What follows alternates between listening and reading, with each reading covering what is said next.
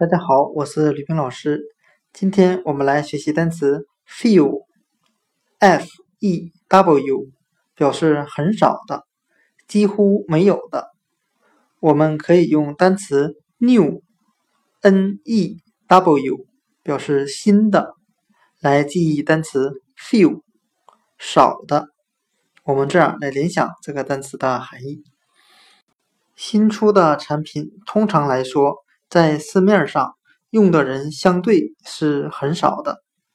今天所学的单词 few，f e w，很少的，我们就可以通过单词 new，n e w，新的，新的产品用的人总是很少的，来记忆 few，很少的，几乎没有的。